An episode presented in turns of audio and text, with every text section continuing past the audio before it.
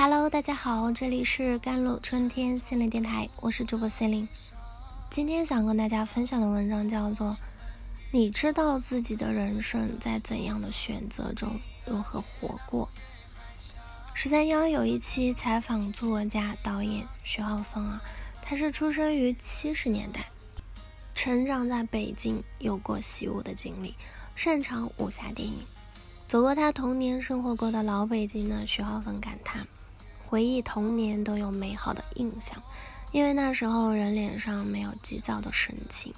采访者许知远接话道：“你看现在年轻人的心态多么着急，那种好像到了二十多岁就已经无处安放的感觉。”徐浩峰说了一句话呢：“是我们这代人把生活搞坏了，我们给他制造了紧张。”然后我们还埋怨他们，你们为什么那么着急？不知道从什么时候起啊，年轻总让人关联到焦虑、压力、九九六、内卷、上岸、emo，每个词都在讲述年轻人的疲惫。另一方面，他们又安慰自己，人生不是轨道，而是旷野，人生没有标准时钟，在自己的时区里，一切都准时。二十多岁，也许是我们一生中拥有最多可能性的十年，也是最为孤独、迷茫的十年。研究发现呢，虽然重要的人生经历从出生到死亡都存在，但百分之八十最具决定性的时刻，都发生在三十五岁之前。这是很自然的结果。三十五岁之前呢，我们会离开家，离开校园，开始了自己的嗯创造之旅。而这时，我们所做的事将会决定我们未来要走怎样的路，成为什么样的人。三十五岁之后呢？我们对生活的掌控感更强了，可以更自由的做选择，但是决定性时刻却不会越来越多。那时，学业已经结束，职业生涯呢，那也走向了正轨。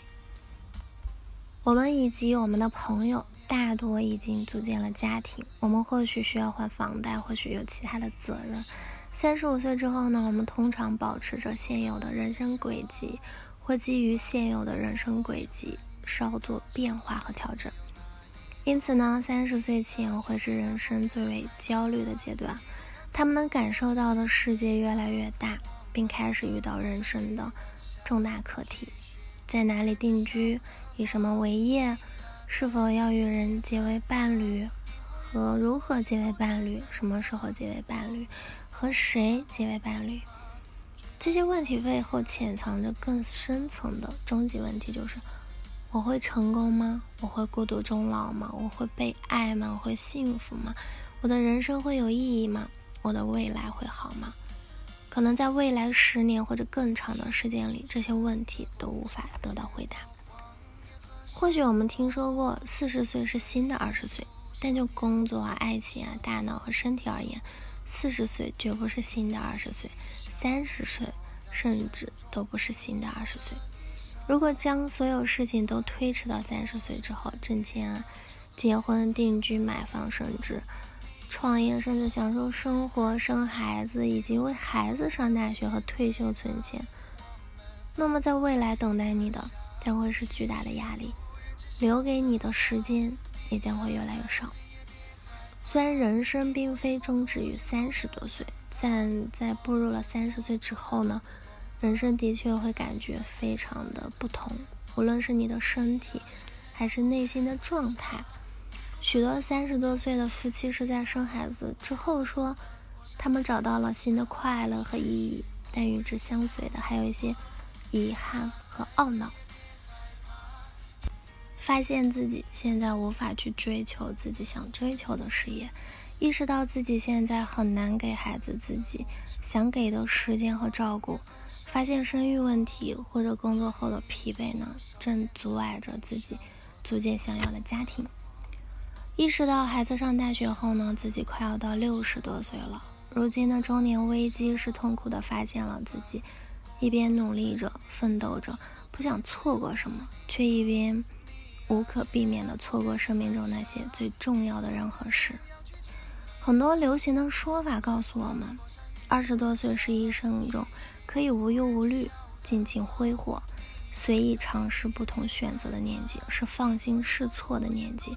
事实上，二十多岁是成年后的关键时期，它从不轻松。我们未来一生的工作啊、人际关系啊、人格、社交网络、身份，甚至大脑和身体，都会在二三十岁这个阶段发生，极其重要。深刻的改变，尽早投入到真正的人生里去工作、去生活、去热爱，才是青春要做的事。人生虽然没有标准答案，但人生的答案正藏在你每一次的选择之中。一个成年人的标志就是知道自己的选择会带来怎样的结果，并且有能力承担这个结果。当你老去，最好的状态莫过于。你知道自己的人生在怎样的选择中如何活过？好了，以上就是今天的节目内容了。咨询请加我的手机微信号：幺三八二二七幺八九九五，我是 C 琳，我们下一期节目再见。